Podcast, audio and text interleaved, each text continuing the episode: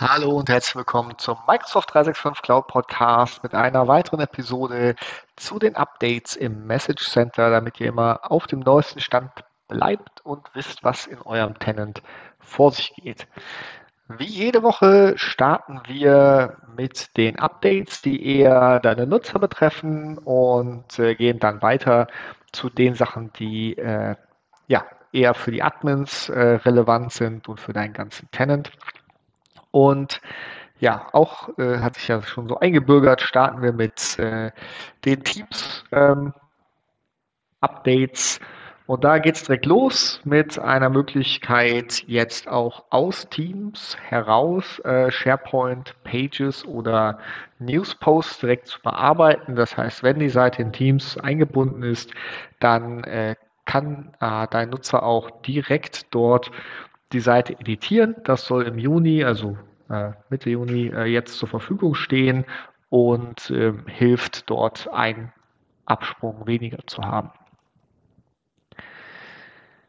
Dann ähm, haben wir im Teams Mobile Umfeld äh, jetzt auch dort die Möglichkeit, in einem Teams Meeting die Large Gallery anzuzeigen. Das heißt, so viele äh, Bilder und Videos äh, wie möglich. Ich glaube, es sind, na, was heißt wie möglich? Zehn sind es. Ähm, genau, das Update ist für iOS und Android verfügbar und zwar ab Mitte Juni bis Ende Juli soll das im äh, in der App äh, zur Verfügung stehen.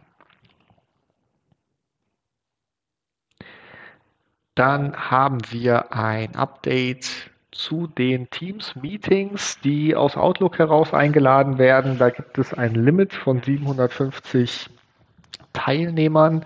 Ähm, da gibt es ein Update, also ein Pop-up, wenn man mehr einlädt. Ich äh, denke, es ist ein Spezialfall. Nichtsdestotrotz, wenn euch das im Support begegnet, dann ähm, genau, das ist die, der Grund dafür. Ähm, genau, die, äh, man soll dann über äh, Distribution List gehen, wenn die Nummer, also die, die Nummer, wenn die äh, Anzahl der Teilnehmer größer ist, um dort das Ziel dann zu erreichen, alle zum Meeting einzuladen.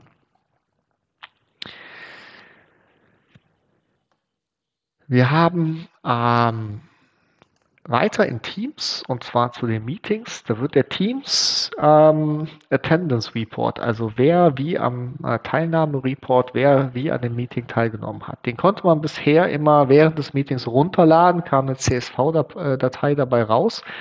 Ähm, ab Juni, also bis Ende August, äh, steht das jetzt in den Meeting Details zur Verfügung, also auch nach dem Meeting. Dafür muss es aber angeschaltet sein. Das Feature ist ausgeschaltet und äh, muss über ähm, die Teams Meeting Policy ähm, ja, aktiviert werden. Dann steht das euren Nutzern zur Verfügung und, und kann genutzt werden. Dann gibt es ein weiteres Update im Bereich Teams und zwar zu den Live-Transcriptions. Ähm, das ist ja, wenn das gesprochene Wort nochmal ähm, ja, äh, angezeigt wird, äh, insbesondere ähm, oder es, ist nur für Englisch verfügbar zurzeit, muss man auch klar sagen. Genau. Wenn ein Meeting aufgenommen wird, wird jetzt automatisch auch Live-Transcriptions äh, eingeschaltet, um, um das mitzunehmen.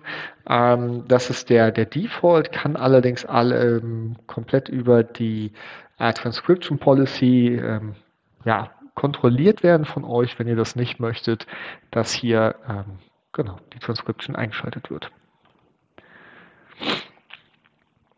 Und dann haben wir noch ein Update zu den Teams Mobile Apps. Auch dort wird es jetzt die, in den Immersive Reader ähm, geben. Der war vorher nur im Desktop und äh, Web verfügbar, so dass ihr, aber dass deine Nutzer sich auch äh, mobil die Informationen aus Teams vorlesen lassen können. Und ähm, genau.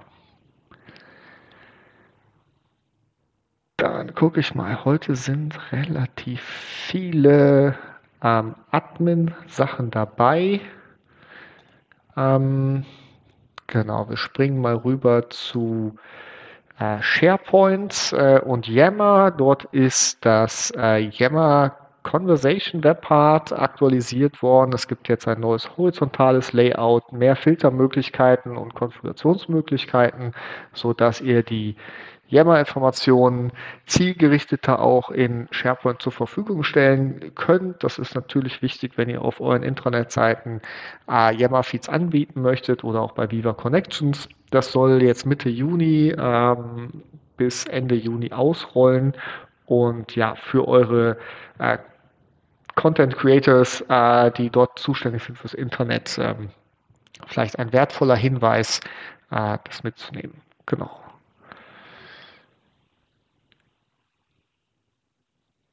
So, dann geht's weiter mit dem Bereich ähm, Briefing-Mails. Das sind die Mails von Cortana, die jeden Morgen äh, in den Postkorb kommen und äh, einen Überblick geben über welche Meetings stehen an, welche To-Dos sind vielleicht noch offen, äh, den Tag strukturieren. Das war bisher nur für englisch eingestellte Mailboxen äh, verfügbar. Das wird jetzt ausgedehnt auf Französisch, Deutsch, Italienisch und Portugiesisch und auch per Default aktiviert. Also da ähm, wenn ihr das verhindern möchtet, dann äh, guckt bitte äh, in eure Exchange Policies ähm, und in die äh, Message Center ID 25 9743. Ähm, genau, da ist das genau äh, beschrieben. Ansonsten wird das jetzt ab Juni bis Ende August ausgerollt und ähm, ja, eure äh, Mitarbeiter bekommen dann jeden Morgen Briefing-Mails von Cortana und wissen eventuell nicht warum. Das heißt, auch wenn ihr es eingeschaltet äh, lasst, dann ähm, genau, würde ich sagen, wäre es doch sinnvoll, das ähm, euren Nutzern mitzuteilen. Ein Update aus dem Bereich äh, Yammer. Ähm, da ist es ab äh, Ende des Monats, also late June ähm, bis Juli wird ausgerollt, dass man on behalf of another user posten kann. Das heißt, für Community Manager, die sich vielleicht die Rolle teilen ähm, oder ja, äh, verschiedene äh, Situationen, wo vielleicht auch äh, jemand im Namen des, des ähm, Vorgesetzten schreiben soll, besteht jetzt die Möglichkeit, das zu aktivieren. Es gibt einen Manager, der kann halt bestimmen, wer in seinem Namen äh, schreiben darf. Und dann gibt es die ähm, ja, Delegates, die dann äh, posten dürfen, auch neue Posts äh, starten können. Ähm, genau, also da für eure Yammer Community Manager ein Update ähm, zur besseren Steuerung der, äh, der Inhalte in Yammer. So, dann haben wir noch ein, zwei Sachen zur Search und zum einen wird es einen neuen ähm, also eine Image, äh, Image-Suche, die wird nochmal hervorgehoben. Das heißt, da kann man dann auch speziell nach äh, Bildern filtern. Das wird äh, im Juli ausrollen. Und äh, das zweite ist, das Menü wird sich ähm, anpassen in der Microsoft äh, Search, nennt sich Actionable äh, Items. Das heißt, dort werden Sachen wie Open in Browser, Open in Client, Download, Share, äh, Copy Link äh, angezeigt, so dass man das direkt aus dem äh, Menü der Resultate äh, rausnehmen kann.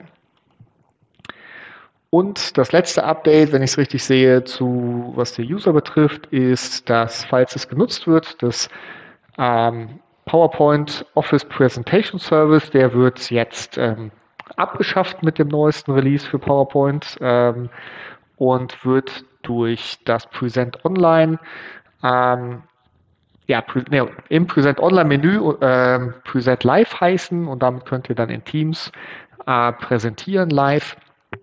Ja, das ist das Update, äh, was auch Teams äh, betrifft, ähm, dass ihr direkt aus PowerPoint heraus dort äh, äh, präsentieren dürft.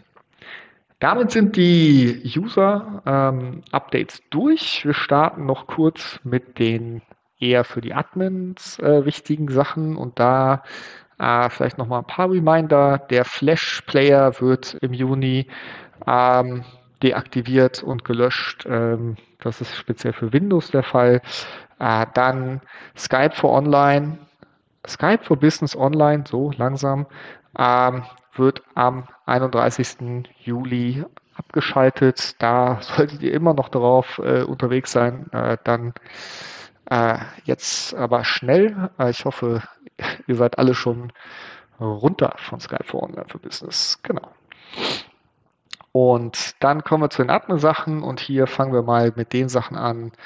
Ähm, ja, fangen wir mit Teams an.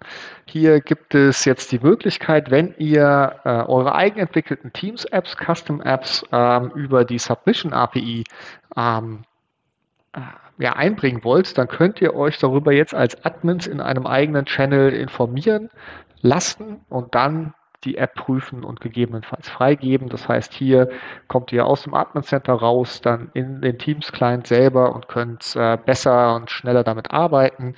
Das soll im Juli ähm, ausgerollt werden und genau, guckt euch das an, äh, um da euren Prozess zu schärfen. Dann auch im äh, Bereich Teams äh, besteht jetzt die Möglichkeit, also jetzt noch nicht, aber ab äh, Juli auch die Möglichkeit, ähm, Calls, 1 zu 1 Calls, die über Voice over IP gehen, äh, end-to-end -end zu verschlüsseln. Diese Policy ist, ähm, ich gucke gerade, ähm, aus im Default, genau. Also ist nicht aktiviert. Das heißt, wenn ihr das möchtet, wenn ihr die Anforderung habt, dass eure Calls verschlüsselt sein sollen, dann könnt ihr das enablen. Ihr könnt es dann auch über die Policy äh, enforcen, beziehungsweise der, oder dem Nutzer zur Verfügung stehen, ob er das machen möchte. Äh, bitte ähm, bedenkt, dass da bisher nur Basisfeatures dann funktionieren, also die Advanced Features wie äh, Call, Eskalation, Transfer oder Recording äh, von einem Call sind dann aktuell noch nicht möglich. Da müsst ihr abwägen, ähm, was für euch wichtig ist und wie ihr eure Nutzer darauf äh, vorbereitet. Genau, dann äh, ein Update. Microsoft hat ein, äh, eine Nachricht rausgeschickt, dass der Tenant Background, dass die Tenant Background Images nicht mehr äh, zur Verfügung stehen und man die besser über das Organizational Theming äh, einstellt. Ähm, hier gibt es ein Update und zwar, das kam mir auch direkt in den Sinn, betrifft das auch die ähm, Login-Seite vom Azure Active Directory und äh, das ist hier nochmal klar gesagt, das ist nicht der Fall. Das heißt, die Seite bleibt bestehen. Es betrifft nur die Menü- und Navigationsbar oben. Ähm, dort äh, wird das Logo äh, nicht mehr aus dem Admin Center gezogen, sondern über das Organizational Theming eingestellt. Dann gibt es Updates im Bereich Power Platform Admin Center. Und zwar ähm, gibt es jetzt die Möglichkeit, ab Ende Juni, dass in den ähm, Analytics, also den Reports, nicht nur ein einzelnes Environment angezeigt wird, sondern tenantübergreifend die Daten euch zur Verfügung gestellt werden. Dafür brauchte man bisher zwingend das Center of Excellence. Das ist jetzt ähm, ja auch im nativen Admin Center möglich. Nichtsdestotrotz hat das Center of Excellence äh, noch, noch viele andere Möglichkeiten und es macht Sinn, das zu nutzen. Ähm, aber trotzdem, das Feature finde ich sehr gut, dass man auch über, über die Environments ähm, sehen kann, was in der, auf der Power-Plattform so los ist. Und ähm, dazu gibt es dann auch noch weitere Performance- und Diagnose-Reports, die ausgestellt werden, um auch da zum Beispiel in ähm, in, in API-Calls zu sehen, was ist mit Dataverse los. Also, okay, das ist speziell für Dataverse der Fall, äh, aber weitere Telemetriedaten zu bekommen, um auch bei Problemen dort weiter äh, reinzugehen und zu sehen, wie, äh, wie kann den Entwicklern und Applikationsverantwortlichen dort geholfen werden. Und ebenfalls zur Power-Plattform äh, gehört das Update, dass der Data Export äh, zum Azure Data Lake ähm, ja, optimiert wurde, dass man eine eigene Instance im Azure Data Lake aufbauen kann, um dort Daten aus den Applikationen zu extrahieren und für ähm, ja, Power BI äh, und Big Data Operationen zur Verfügung zu stellen. Genau, wenn das ein Use Case ist, auch hier gibt es neue, ähm, äh, neue Features. Genau. Wer sich mit dem Security Center beschäftigt, der wird feststellen und dem Compliance Center, dass ja, wir haben ja drei Center, das äh, O365 Security und Compliance Center, was über protection.office.com erreichbar ist und die neuen geteilten Compliance und Security Center. Hier wird es so sein, dass im Bereich E-Discovery ähm, jetzt demnächst nur noch das Microsoft 365 Compliance Center genutzt wird, also das neue. Ich denke, es wird auch nicht mehr lange dauern, bis ähm, ja, bis alle Features ähm, rübergeholt sind. Äh, soweit ich weiß, sind noch die Gruppenzuordnung und Rollenzuordnung und Alerts im, im alten Center.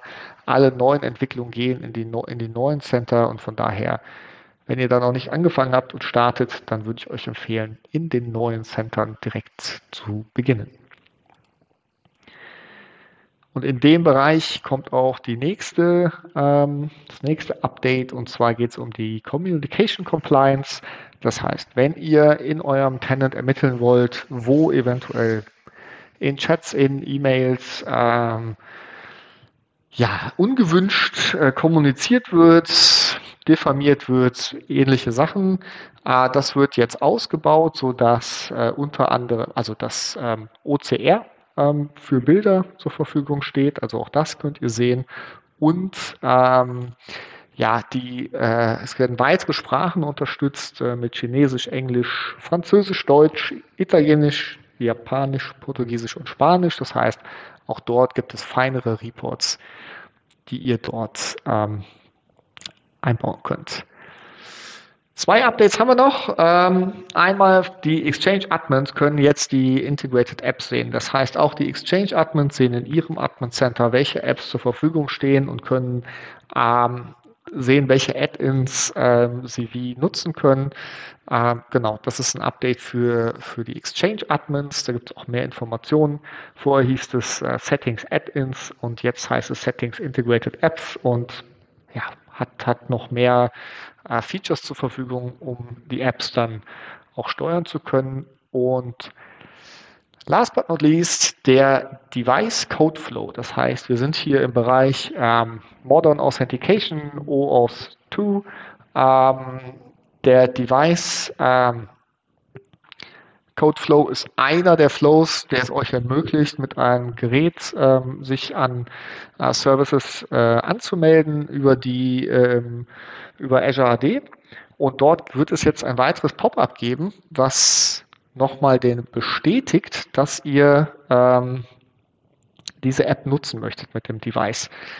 Das finde ich ganz wichtig, falls ihr da administrative Prozesse drauf äh, laufen habt. Da kommt jetzt ein Pop-up und äh, guckt euch bitte eure Skripte und alles an, dass die noch weiterhin funktionieren, weil dieses Pop-up kann nicht verhindert werden, wie es hier steht. Das ist ähm, ja, cannot be removed or bypassed. Also äh, eventuell müsst ihr euch da, ähm, äh, müsst ihr da eure Skripte anpassen, äh, je nachdem, äh, ob und wie ihr da einen Prozess drauf etabliert habt.